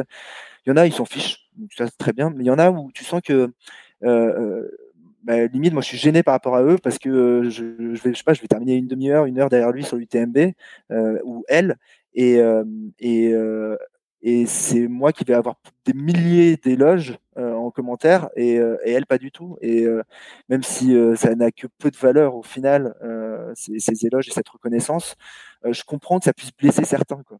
Et ça, je trouve ça, je trouve ça un petit peu difficile. Quoi. Après, comment tu, comment tu, ouais, je te coupe, mais comment tu Comment tu te sens dans cette communauté? Parce qu'on peut considérer aujourd'hui que euh, tu, remportes des ultra trails, etc. Donc tu, es un ultra trailer élite. Comment tu te euh, comment tu te sens dans cette communauté des, des trailers et des ultra trailers élites? Tu, viens d'en parler, parfois c'est un peu, un peu, tu ressens un peu de jalousie, mais tu te sens bien accueilli, tu sens un peu des, regards en coin? Comment, ça se passe? Majoritairement, en fait, je me sens, très bien et très bien accueilli maintenant. Euh, la période qui a été un peu dure, c'était le moment où je commençais à avoir deux trois résultats, mais c'était pas non plus incroyable. Enfin, mmh. il n'y avait pas de victoire. Quoi. Et euh, il y a eu tout ce moment où c'était, euh, j'étais dans, une, dans, dans, ma courbe de progression. Et, euh, et là, je, là, là, là, enfin, je, je me suis pas fait, je vais pas dire cracher dessus, mais voilà, je me suis un peu fait critiquer. Effectivement, il y en a qui me disaient, le petit Parisien, c'est pas fait pour toi, quoi, ici. Et là, je sentais qu'il y avait limite presque du rejet, et ça devait venir de la jalousie, je sais pas. et et petit à petit en fait euh, et de ma manière aussi de m'entraîner qui, qui, a toujours été enfin on, y, on va y venir. on, va y venir ok. Euh, qui, est, qui, est, particulière et qui avait toujours été particulière. Et euh, et, et, de ça bah, il y en a plein qui grosso modo me me promettaient me promettaient les, les croiser je pense que j'aurais dû bah, je devrais déjà être en fauteuil voire pire parce que ma pratique n'était pas celle que, qui suivait les dogmes de mmh l'époque pour réussir. Et, euh, et, finalement, bah, vu que petit à petit, j'ai commencé à, heureusement au final, heureusement que qu'il y a eu euh, des victoires, qu'il y a eu euh, des bonnes performances, euh, pas top top performances parce que bah, euh, je sais pas la diagonale où je pense que c'était un de mes meilleurs ultras là que j'ai fait, je termine 18e. Il y a encore 17 personnes devant moi et et Ludo Pomeray, bah, il termine 4 heures encore devant. Donc donc là où je me positionne, je sais que je, je fais partie de ceux que je considérais comme des ovnis avant, mais il me reste, il y a encore des ovnis là qui sont devant moi. Mais l'avantage, c'est que maintenant, je sais que c'est pas des ovnis en fait. Je sais que euh, qu'ils sont plus si loin que ça et que euh, avec un peu de taf, je sais pas si j'arriverai à les dépasser, mais je peux encore un peu m'en rapprocher. J'arriverai très certainement pas à les rattraper, mais je peux en rapprocher et ça, je trouve ça cool. Dans autre podcast que euh, sur lequel tu es passé, tu parles euh, à plusieurs reprises du fait que tu, tu, ça durera pas longtemps pour toi, que volontairement tu mettras un, un terme à, à, cette entre guillemets carrière d'ultra trailer. Et là, du coup, depuis le début là que je t'entends parler, j'ai l'impression quand même que t'as as quand même des objectifs assez euh, qui vont un peu à l'encontre de ce que tu disais sur euh, sur d'autres émissions. Bah, en fait, euh, euh, bah, j'ai eu un changement récent dans ma vie qui me fait que euh, j'ai beaucoup plus de temps en fait à consacrer à la course à pied. Là où il y a quelques temps, euh, la course à pied était euh, était secondaire. Le, elle reste secondaire parce que c'est que de la course à pied. Hein, c'est, on ne fait mmh que courir dans, dans les montagnes, faut pas déconner non plus, on, on sauve pas des vies. mais mais mais là, je, je vais avoir plus de temps à y consacrer. J'y consacrais déjà deux ou trois heures par jour je pense que je vais continuer à le faire et un peu plus me concentrer, m'y impliquer, parce que, parce que je me dis que finalement, c'est peut-être possible d'aller chercher du, du, top 10 sur la diagonale. Et, à la base, le top 10 sur la diagonale, c'était euh, je termine top 10e de la diagonale et j'arrête complètement ce truc-là. Je mmh débranche casquette verte, euh, j'arrête complètement ce truc-là. Et là, je me dis, bah, écoute, si ça arrive, euh, est-ce que, est-ce que vraiment tu débranches et est-ce que tu vas pas euh, tenter aussi de faire peut-être euh, une bonne place sur l'UTMB, peut-être une bonne place sur des courses américaines. Euh, et euh, ce truc-là qui s'appelle le tort des géants, est-ce que tu n'irais pas aussi t'amuser dessus? Donc, euh, je me réouvre à ça, du fait que ma vie perso a un peu changé, mais mais je ne sais pas si ça durera plus de 3-4 ans encore. Parce que là, ça commence à faire 6 ans, 7 ans, 7 ans que je cours, 3 ans, 3 ans où vraiment c'est une grosse partie de ma vie. C'est-à-dire que. Ouais, tu, tu fais à peu près en moyenne euh, une dizaine d'ultra par an depuis trois ans, ouais, c'est ça C'est ça. Et, euh, non, mais en dehors de, de des courses, c'est euh, hmm. c'est tellement de temps. je crois que je, je, suis à plus de 800 heures l'année dernière. Tu fais, 10 000, tu fais 10 000, ouais, 10 000 km cumulés sur 2021 je crois. Ça fait, ça fait, en gros, ça fait, en moyenne, je crois que ça fait 27 km par jour. Hmm. Et surtout, le, le, le, truc le plus étonnant, c'est je crois que l'année dernière, j'ai couru 34 jours en cumulé. C'est-à-dire qu'il y a tu prends un mois, tu prends un peu plus, tu prends tout le mois de janvier jusqu'au 3 février. Ben, j'ai couru du 1er décembre jusqu'au 3 février sur toute l'année. Donc il y a presque 10% de mon année, 10% de mon temps de vie qui est passé avec un pied devant, à mettre un pied devant l'autre. Quoi. Mmh. Donc c'est quand même étant donné euh, le fait que la vie est courte, euh, euh, ça me fait me poser la question de me dire est-ce que, est-ce que vraiment j'ai 10% de toute ma vie à consacrer à la course à pied quoi. Donc vis-à-vis de ça, je, voilà, je me donne encore quelques temps parce que pareil, il y a toujours cette ambivalence de se dire bah, puisque maintenant, merde, j'ai atteint ce niveau-là, je me suis quand même beaucoup beaucoup donné pour, pour l'avoir. Euh, allez, il me reste encore 3-4 flèches dans mon arc pour essayer de viser le milieu de la cible. Euh, bah, j'ai peut-être essayé de les lancer plutôt que d'arrêter tout de suite. Alors, pour ceux qui ne savent pas, donc comme je viens de le dire, hein, tu es quelqu'un qui borne énormément, euh, qui, qui fait beaucoup, beaucoup d'ultra dans l'année. et d'ailleurs, moi, je, quand j'ai dit à mes Patreons notamment, à qui on va on va répondre à des questions en privé à la fin de l'épisode, euh, de me poser des questions pour toi. Euh, j'ai énormément de, de, de, réactions. On voit on voit que tu suscites énormément de. T'es un peu clivant hein, euh, dans le milieu et notamment par rapport à cet aspect de de, de préparation, de de multiplicité des des, des objectifs à l'année, etc.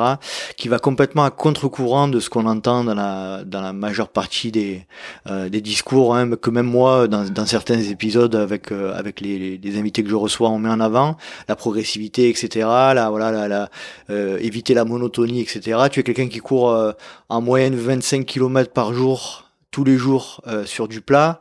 voilà, explique-nous un petit peu ta manière de concevoir la, ta pratique et, et dans un premier temps l'entraînement.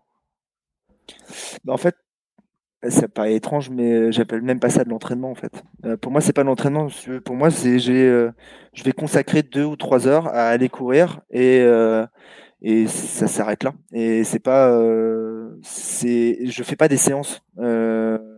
Je, je, fais une sortie et souvent en fait, bah, il y a deux ou trois sorties par semaine, c'est pour rentrer du boulot et et puisque j'y veux y consacrer deux ou trois heures, ben, si je fais deux ou trois heures, euh, c'est pas assez long entre le boulot et chez moi, donc je vais peut-être passer par Montmartre et faire un petit peu de marche. Euh, donc il y a déjà ce premier truc de ce n'est pas un entraînement, c'est pour passer du temps, c'est un loisir et, euh, et j'y prends du plaisir et encore plus maintenant où je maîtrise ça. Donc il y, a, y, a, y, a, de moins en moins de souffrance et de plus en plus de plaisir et de sensation de, de planer au-dessus de ma propre pratique. Donc pas un entraînement, euh, une sensation de liberté. Et après, il y a le truc aussi que je sais, c'est euh, euh, les, objectifs que je me fixe, par exemple le top 10 Diag, c'est je suis pas omnubilé au point de ne penser qu'à ça. c'est ça serait bien d'y arriver, mais si j'arrive pas, c'est pas un drame quoi. C'est c'est pas, pour moi j'ai pas une carrière sportive, j'ai pas une carrière d'ultra trailer quoi. C'est si j'arrive, ok cool. Si j'arrive pas, c'est pas grave, on s'en fout. Donc euh, euh, j'y porte un intérêt, mais il n'est euh, pas dévorant pour moi. Et étant donné qu'il est qu'il est qu'il n'est pas dévorant, je pense que je m'y implique pas encore à fond réellement. Je pourrais m'y impliquer encore plus que ça et peut-être faire mieux les choses et donc aller rechercher de la performance et de l'excellence dans, ce cas-là. Et donc là, je passerai si je veux aller chercher une performance meilleure, je, je m'entraînerai et là je suivrai les dogmes et les règles euh, qui existent et qui ont été, on a compris que c'est en faisant comme ça qu'on arrive à de la performance. Donc, donc, je te coupe, mais tu l'admets, enfin, entre guillemets. Ah oui, j'essaie de, j'essaie de volontairement te poser la question, mais tu admets que il y a des, euh, il y a des, il y a des, comment dire, des, des concepts, des préceptes d'entraînement qui amènent à améliorer la performance et, et qui sont prouvés scientifiquement. Ouais, c'est certain. Pour moi, c'est certain. Euh, pour moi, en fait, on, euh, ça a tellement, le, sport a tellement été étudié, et mais de manière aussi scientifique, que euh, ben, on, a, on a prouvé, je crois énormément dans la science, hein, et donc on a prouvé par A plus B que, que pour réussir, si on suit ce modèle là, puisqu'on a, on a testé tous les modèles possibles et imaginaux. Si on suit ce modèle-là, ben on a 99% plus de chances euh, que ça fonctionne et euh, d'atteindre l'objectif espéré que euh, en tentant, comme moi, à l'arrache par les côtés et de voir si ça passe. Je le sais pour l'entraînement, je le sais pareil pour la nutrition. Je sais que si, si, si mon objectif de vie était réellement d'aller performer et d'aller gagner et j'étais et que j'avais envie de ça, ben, je basculerais sur un mode entraînement. Là, c'est pas le cas. Euh, là, je suis dans, dans, ce modèle de euh, euh, je fais comme j'aime faire au quotidien. Je prends du temps, je passe du temps dehors et, et, et quand je m'aligne sur des courses officielles, ben, si ça marche bien, ce qui est de plus en plus le cas, ben, tant mieux. Mais si ça marche pas bien, c'est pas trop grave non plus. Je serais peut-être un petit peu déçu, mais c'est pas trop grave non plus. Et cette, ces manières dérivées qui me font atteindre des certains niveaux, je comprends totalement que ça puisse exaspérer, c'est peut-être pas le mot, mais que ça puisse être incompris euh, par plein de gens euh, parce que parce que mais, mais il fait n'importe quoi et, euh, et, ça en devient rageant parce que bah, il arrive en faisant n'importe quoi à être au niveau de gens qui suivent des protocoles qui sont stricts qui sont parfois embêtants à suivre alors que lui putain, il a l'air de se faire plaisir de bouffer des pizzas de boire des bières de fumer des clopes de, de, vivre sa vie pleinement et et il y a une certaine injustice mmh. qui peut se créer donc il y a cet aspect-là que je comprends. Et euh, écouté un autre podcast euh, hier ou avant-hier et je me suis rendu compte que euh, c'était un, entraîneur et je me suis rendu compte qu'il parlait de moi. il disait justement qu'il était énervé par quelqu'un qui, qui, pratiquait beaucoup de ça. Et il a exprimé un, truc, il a dit que, que j'étais dangereux. Et, je lui ai envoyé un petit message, on s'est parlé en privé. je vois, je vois l'épisode dont tu parles. Je, ah ouais? aussi. et, euh, et, on a un peu parlé en privé. Euh, et moi, je lui ai dit oh, Putain, ouais, dangereux, t'abuses un peu quand même. Je suis pas en train de dire aux gens euh, Piquez-vous avec du cyanure. Euh, genre, allez-y les mecs. Et, je, je l'ai trouvé voilà, un, petit peu dur là-dessus. Mais après, au fond, je, je, lui ai dit Mais je pense que par contre, aussi, tu as raison parce que. Parce que de plus en plus, je me rends compte, c'est que ça peut inspirer des gens. Eh euh, c'est très bien parce que ça inspire des gens à faire du sport et à sortir leurs fesses de leur canapé. Mais, euh, mais malheureusement, euh, je peux pas mettre de disclaimer sur mon front ou sur mmh. ma casquette en disant ne pas reproduire à la maison. Et, et, j'en prends conscience, j'en prends conscience, mais euh, mais j'ai pas envie de me restreindre dans ma manière de communiquer ou de mentir parce que au final, moi, je communique sur, ma liberté, ma façon de faire. Et euh, par contre, ouais, c'est un truc où j'ai pas j'ai pas mal de gens qui viennent de me poser des questions en privé hein, et euh, je réponds à je réponds à tout le monde.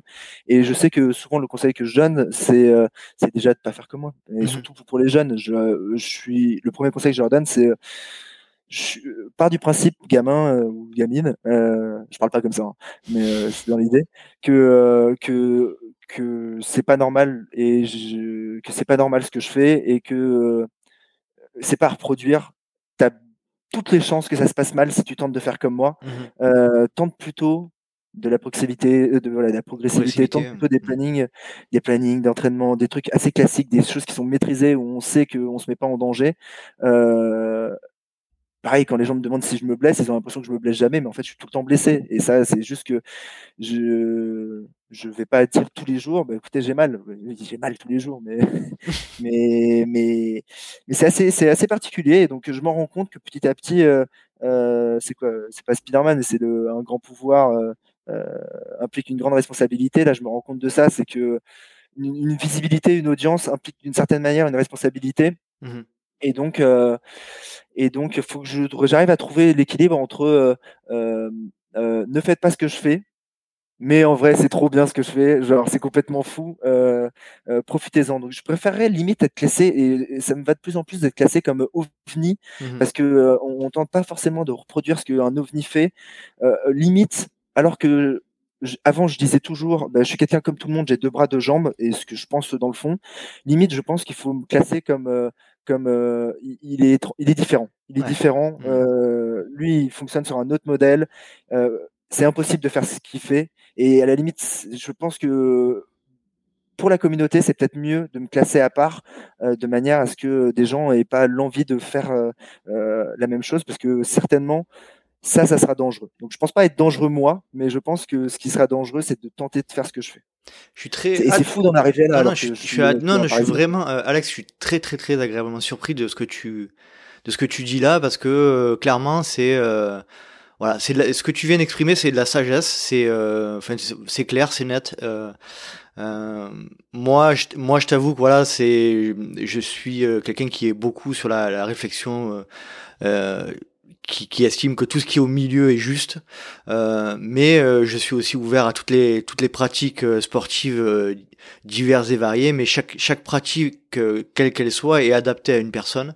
Et voilà, moi moi je suis ouvert à, à, ce que des gens euh, fasse du trail comme tu le comme tu le fais toi, mais je pense que déjà c'est comme tu le disais, c'est pas donné à tout le monde. C'est ta génétique, c'est tes caractéristiques physiques qui te permettent de euh, de t'entraîner de la sorte, sachant que euh, si moi demain je me mets à, m'entraîner comme toi 25 km par jour sur du plat pendant 5 jours, je pense que je t'ai une semaine. mais toi, t'as t'as tes capacités, t'as tes voilà, t'as, t'as, tes possibilités de le faire et c'est très très euh, c'est très très juste euh, ce que tu viens de dire. Ça remet l'église au milieu du village. Euh, là où là où moi j'ai, j'ai eu un petit peu de reproche à te faire, c'est que voilà, parfois on sent un peu une communication où tu tu regardes un peu les gens qui s'intéressent à, à ces aspects de, de, de théorie du, de l'entraînement, etc.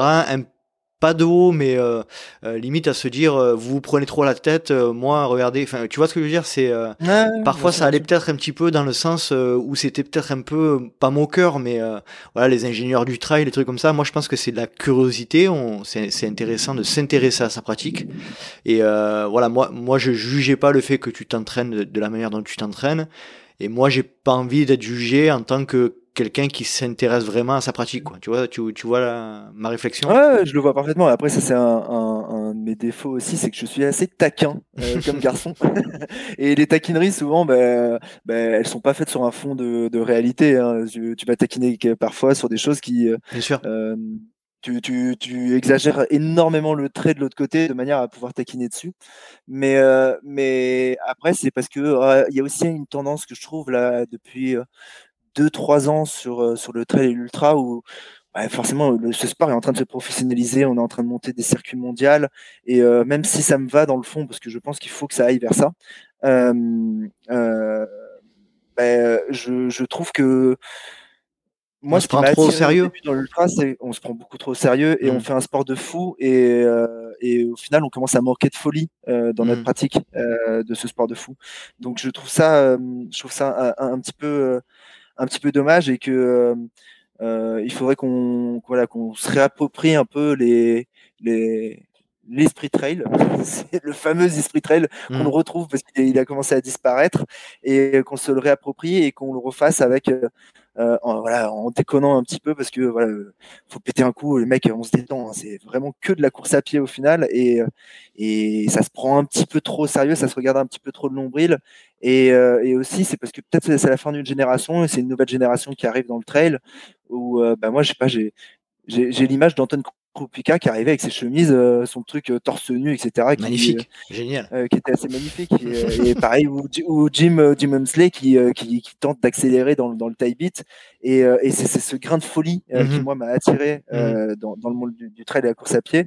Parce que parce que pour ces quelques secondes de grain de folie sur, sur, il y avait quelques secondes qui étaient fabuleuses et extraordinaires, mais oui, c'est en réalité, c'est sur 24 heures. Donc il y a eu 5 secondes de folie, mais sur 24 heures de sérieux. Et ces 5 secondes de folie, elles sont en train de disparaître. Et je pense qu'il faut surtout pas qu'elles disparaissent. Quoi. Euh, Kylian Jornet qui prend son. Je crois que c'est le dernier qui a fait un truc euh, vraiment drôle euh, là-dessus, où qui sortait du lot, c'était qui commence son live Facebook pendant le départ de l'UTMB, où ça a surpris euh, qu'il y a un mec euh, qui, qui, était là pour gagner, hein, et il était mmh. là pour gagner la course.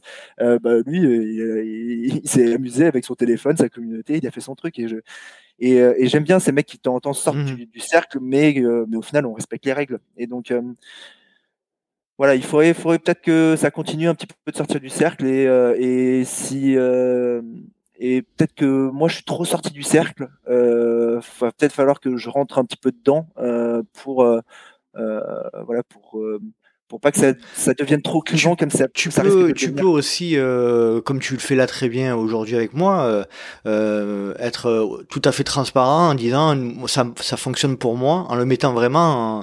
Alors tu disais tout à l'heure un disclaimer, tu vas pas mettre un disclaimer toute la journée sur ton front, mm. mais effectivement dans la communication, c'est vraiment, moi je trouve ça vraiment très euh, très sincère ta communication euh, on, sait, on voit très bien que ça n'est pas une en l'occurrence et qu'elle vient vraiment du cœur et que euh, voilà c'est tu es à part tu as une pratique à part et justement tu des gens comme toi font aussi l'essence de notre sport et, effectivement se amènent ce grain de folie là effectivement. Donc c'est tout à ton honneur. Et après, ce que je trouverais peut-être intéressant, et c'est peut-être en fait comme ça que je vais, je vais sortir de casquette verte, c'est peut-être que euh, peut-être que je vais me dire, bah, tiens, test, test juste euh, six mois euh, de, six mois ou un an de, de tu testes réellement d'avoir un planning précis, de faire Mhm. quelque chose et de préparer comme euh, comme comme un vrai élite. Enfin. Tu Comme, te euh, sentiras pas pris au piège de ton, de ton entre guillemets personnage d'avant? Non, je pense pas. Je pense que j'arriverai, euh, j'arriverai à l'abandonner. De toute façon, enfin, il va falloir qu'à un moment euh, je l'abandonne, hein, parce que euh, euh, bah, je commence à avoir 30, 30 ans. Euh, Il y a un moment où je vais peut-être euh, vouloir fonder une famille, avoir des Mhm. enfants, et donc euh, je vais pas pouvoir euh, courir euh, tous les jours trois heures, quoi. il va falloir trouver, euh, trouver. Euh, il va falloir arrêter, quoi. Il va falloir euh, faire autre chose, et euh, l'implication que je mets dans le trail, je vais avoir envie de la mettre dans, dans une famille. Et, euh, et donc je sais que ça va s'arrêter bientôt. Et, euh, et euh, pourquoi pas euh, me dire bon, bah, écoute, là, tu prends pendant six mois ou un an un entraîneur, un manager, tu fais le truc exactement en respectant les règles. En Et, plus, tu as, euh, tu as échangé avec, récemment avec, euh, avec un entraîneur euh, par téléphone. Tu, Ouais, tu disais tout à l'heure, tu disais tout à l'heure que tu as échangé. Ouais, Ça bah, pourrait être on- n'en est pas encore, mais ce serait très drôle. Serait très drôle. Et en plus, je suis certain qu'il, vu qu'il a écouté l'autre épisode, il avait écouté un épisode dans lequel il m'avait entendu. Je pense que là, il va me réécouter. Je fais comme lui, je ne cite pas de nom, comme ça, ça attire l'intérêt. Les gens se demandent qui c'est, ils vont aller C'est chercher. les- Moi, j'appelle ça l'effet Daft Punk. Tu Ah, mets un casque Ah, et- c'est tellement ça. C'est tellement ça. Et euh, non, ouais, je pense que ça pourrait être intéressant. Après, euh, après, euh, et ce serait énorme que euh, que ça marche encore mieux avec euh, avec un entraînement euh, avec un entraînement précis et en suivant les règles. Ça serait, euh, bah, ça serait, au final, ce serait un bon clap de fin de euh, bon ben voilà, j'ai été idiot pendant 8 ans. euh, il m'a fait- les six derniers mois, je me suis cadré. Regardez, au final, effectivement, c'est la bonne méthode. Ou à l'inverse, ben, ça marche pas et euh, ben, en fait, c'était juste que c'était pas une méthode C'était pas fait pour qui toi. fonctionnait pour moi, voyez, et que ce que tu as dit, euh, que en fait, on a un peu chacun notre méthode, qu'il y a cette méthode du milieu euh, qui, on a remarqué, marcher pour le maximum de monde. Donc, euh, donc, euh, donc à voir, à voir, à voir. Très, euh, très, très, très intéressant, euh, Alex. Euh, je suis vraiment content de, de notre échange là. C'est, vraiment, vraiment top. Merci pour ta transparence. Merci pour voilà, la, ce que tu viens de dire. C'est, vraiment cool. On arrive tranquillement à la fin de notre échange. Est-ce que tu peux me conseiller un invité pour le podcast? Putain, est-ce que tu as eu Michel Sorin Pas du tout. Michel Sorin, non? Tu, tu sais qui c'est ou pas du tout? Euh, je vais pas te dire oui pour euh, faire euh, Ouais, genre, mais non, je sais pas. Tu sais pas qui c'est? Ah, Ok, euh, bah, c'est euh, c'est le, je sais pas si on dit euh, PDG, DG, enfin c'est le directeur de Extra Sport. Euh, c'est euh, l'entreprise qui qui qui, euh, qui d'événementiel sportif qui s'occupe d'organiser euh, le lutte, euh, la Saint-Élion, le Trail de Saint-Jacques. Donc en plus il a une actualité avec euh, D'accord. l'UTMB et c'est euh, euh, bah, en fait j'ai pas envie de, de, de spoiler parce que c'est un personnage euh, assez particulier euh, et euh, il faut voilà je vais te laisser te renseigner dessus sur lui parce que je pense que quand tu vas cerner un peu le type de personnage qu'il est et le personnage qu'il est par rapport à ce qu'il produit pour pour la société c'est très très intéressant de le recevoir et il est assez discret dans les euh, dans les podcasts. En tout cas, je l'ai pas encore trop entendu. Donc euh, ouais, Michel Sorin, ça peut être ça C'est- peut être fabuleux. C'est noté. Tu le connais personnellement? Ouais, si tu as besoin, je te, je Je- peux te donner le contact et je, je peux donner, alors je vais donner le numéro en live comme ça Alors tout le monde l'aura. 06. euh, 06. Alors, C'est le 36 37, hein, n'oubliez pas. Très bien, Michel Sorin, c'est noté. T'as déjà eu tellement de monde que je pourrais te dire. T'as eu Hugo forcément Ferrari. Ah bah oui, Tu l'as eu. Oui, oui, oui, tu l'as eu, tu l'as eu, tu. Hugo. C'est euh, Hugo, c'est Hugo, c'est la base. Le Duc. Le duc. Euh, Alex, un dernier message à faire passer ou un sujet à évoquer? Euh... Non, bon, écoute. euh, Bon, peut-être un, juste un, un petit mantra, le fait que euh, bah, moi je suis un mec qui est assez déterminé et que, euh, et que je trouve qu'au final cette détermination, tout le monde peut un peu l'avoir et euh, voilà, c'est l'idée de se dire euh, faut pas rester statique, faut tout le temps être en mouvement et faut être déterminé dans ce qu'on fait. euh, tout ce qui paraît impossible peut le devenir. Et euh, si tu te dis qu'il y a un mec qui a compris que le- les artichauts c'était comestible, euh, ben euh, voilà, il- avec un peu de patience et un peu de de détermination, on peut découvrir des belles choses. Et l'exemple de l'artichaut, j'aime beaucoup pour ça. Quoi. C'est pas parce que c'est vert et que j'adore ce légume, mais, euh, mais j'aime beaucoup cet exemple de, de, se dire que voilà, il y a quand même un, mec qui a compris que ce truc-là c'était comestible. Et voilà. Et dans, dans plein de choses, que ce soit dans le sport ou dans la vie, euh, bah, euh, si, si j'ai un message à passer, c'est soyez déterminés. Quoi. On n'a qu'une vie, autant autant la faire, autant tenter de la faire à fond. On est absolument d'accord.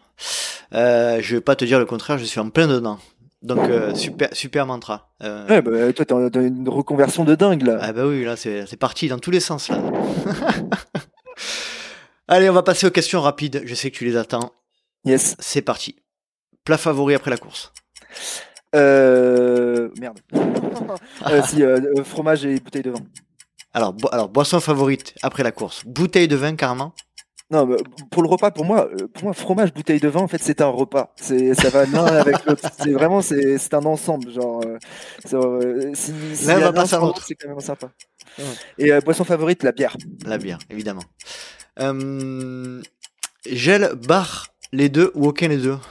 T'en as parlé un peu. Gel. Gel? Gel, gel à fond. Ouais. À fond. Fait maison ou industriel? Indus. Grosse rafale de vent ou grosse averse de pluie? Grosse averse de pluie. Tu préfères les racines ou le verglas Les racines, mille fois. Ça, c'est l'effet Diag. Ça, c'est l'effet Diag et puis le, verglas sur la, sur la Saint-Élion. Euh. il y a des, quand même deux trois fois où j'ai ramassé, euh, j'ai ramassé pas, mon fémur, mais euh, comment on appelle ça, le coccyx. J'ai ramassé mon coccyx. Ah ouais. J'ai laissé plusieurs coccyx entre Saint-Etienne et Lyon, on va dire ça.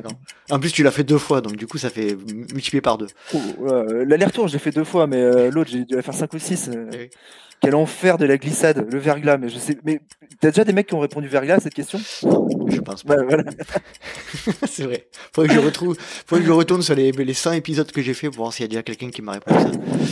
Tu préfères courir de nuit ou de jour? Euh, De nuit. Ah, intéressant. Ouais, de nuit. De nuit, la nuit, la nuit est belle, la nuit est douce. Enfin, tu peux te cacher dans la nuit. Tu mm. t'as pas besoin d'être, de te montrer. Et, euh, et euh, un truc que, Hugo m'a appris euh, pour parler du Duc, c'est que la, nuit, avec ton faisceau de Petzel de, de frontal, tu as l'impression de courir plus vite. Euh, ton, ton, champ de vision est, euh, est, vachement rétréci, donc en fait, tu as une impression de vitesse euh, qui, qui, qui, rend ce jeu encore plus agréable. Mhm. Et donc la nuit, je, la nuit, j'adore ça. J'adore ça en partie pour ça, mais, mais pas que. Quand tu cours, c'est plutôt le matin, le midi ou le soir? Alors je pose la question, bah, même si tout le monde le sait plus ou moins, mais euh, pour t'entraîner. c'est clairement le soir parce que c'est le moment où j'ai le temps et euh, parce que le matin, en fait, euh, à force de m'entraîner, bah, maintenant j'ai quand même et de pas avoir d'ostéo et de pas avoir de kiné, etc. Le matin, ça couine un peu. Hein. Moi, je mets du temps à me déplier totalement. Et, ah donc, donc je sais que si je démarre, si je démarre à sec, ça m'arrive d'aller courir le matin, mais c'est plus douloureux que, que, le soir après une journée où, où j'ai un peu bougé. Alors là, pareil, je vais te poser la question, mais je pense qu'on a la réponse. Quand tu cours, t'es plutôt podcast, musique ou, euh, j'allais dire, bruit de la nature? Oui, bruit de la nature. Ah, détrompe-toi, détrompe-toi. Ah, Alors, podcast numéro 1, podcast à fond. Euh, je suis un mordu de podcast. Radio, énormément de radio derrière. Et après, euh, en, un tout petit peu de musique, mais en course officielle, je, maintenant j'écoute de la musique. Et là où avant j'étais euh, full nature, maintenant c'est de la musique. Mais podcast à fond. La, la musique, elle te, elle te permet quoi en course? Elle te booste, elle te, elle te régule? Ben, en fait, j'ai une, une une playlist de je sais pas 4000 ou 5000 chansons que j'ai téléchargées depuis tous les temps euh, de manière euh, pas toujours légale. Euh, et, euh, et en fait c'est l'aléatorité de ma musique. C'est-à-dire que j'ai aussi bien de la musique classique que du R&B que du rap français US des années 50 je vais avoir du Brassens je vais avoir le truc qui est sorti il y a deux semaines. Et c'est les moments que ça crée que je trouve formidable j'ai un exemple c'est sur l'ultra trail des montagnes du Jura. Je suis sur les crêtes du Mont d'Or. Je suis deuxième. On est en train de me dire que je rattrape le premier ça fait 20 heures qu'il me pleut sur la gueule. Là, il me tombe de la grêle dessus. Et je crois que j'avais euh, une musique. Euh, je crois que j'avais la musique du Le Professionnel euh, d'Ennio Morricone, euh, le film avec Belmondo, qui se lance à ce moment-là. Et je sais pas, ça a créé une ambiance, un truc de magique. Et euh, sur la fin de la crête, j'ai eu par contre euh, du gros rap de sniper, et donc ça crée une autre ambiance tout de suite. Et donc c'est ces changements et ce décalage entre ce que j'écoute et ce qui se passe que je trouve vraiment trop bien. Ah, les sensations qu'apporte la musique. Et donc on peut dire que euh, définitivement, en termes de musique, tu es pour l'éclectisme. Ah, dernière question, tu préférerais gagner l'UTMB ou la Diag? Ouais, j'ai- de- dans, dans le Je podcast. sentais que j'allais euh, Non, mais dans le dernier podcast, je l'ai entendu. J'ai entendu fait- en plus qu'elle a, dit l'UTMB. J'ai euh, fait exprès de la reposer celle-là.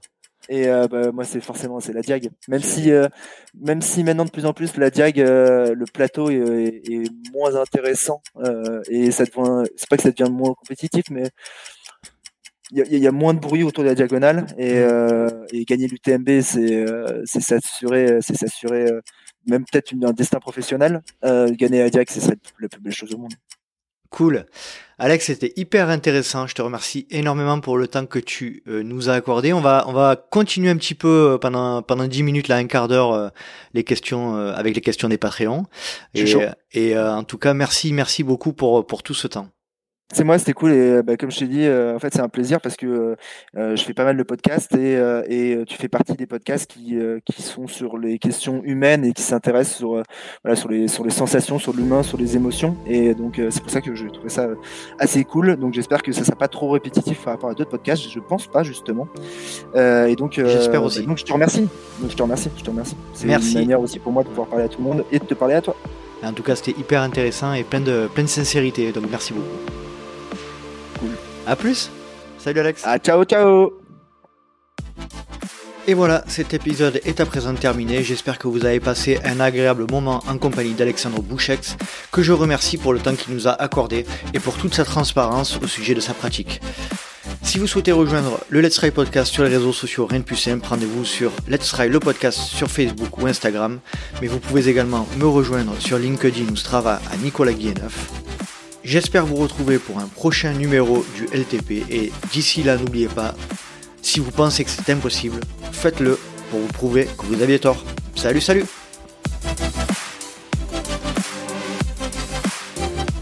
Bon, allez, moi je vais, je vais partir courir hein, parce que Ah là, bah, il est écoute. 20h. Je vais courir 2-3 heures, je vais rentrer à 23h, ça va être génial. Est-ce que je pourrais mettre ce que tu viens de dire là en petit, euh, un petit euh, gimmick de fin Tu sais, à la fin de l'épisode, j'aime bien mettre des petits trucs. Là. ouais, bien sûr, bien sûr. En plus, c'est vrai, hein, je vais. Eh oui. Attends, parce que là, tu vois, je suis en chemise, mais j'ai déjà prévu de gagner du temps. C'est-à-dire qu'au-dessous, je suis Ah, déjà est quand même fort. en short. Il est très suis en fort. short, en chaussettes. J'ai juste là, euh, j'ai mon sac. Je le mets, je le file et je me casse.